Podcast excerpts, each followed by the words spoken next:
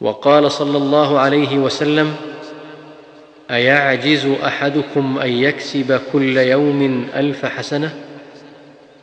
فسأله سائل من جلسائه كيف يكسب أحدنا ألف حسنة؟ قال يسبح مائه تسبيحة فيكتب له ألف حسنة أو يحط عنه ألف خطيئة.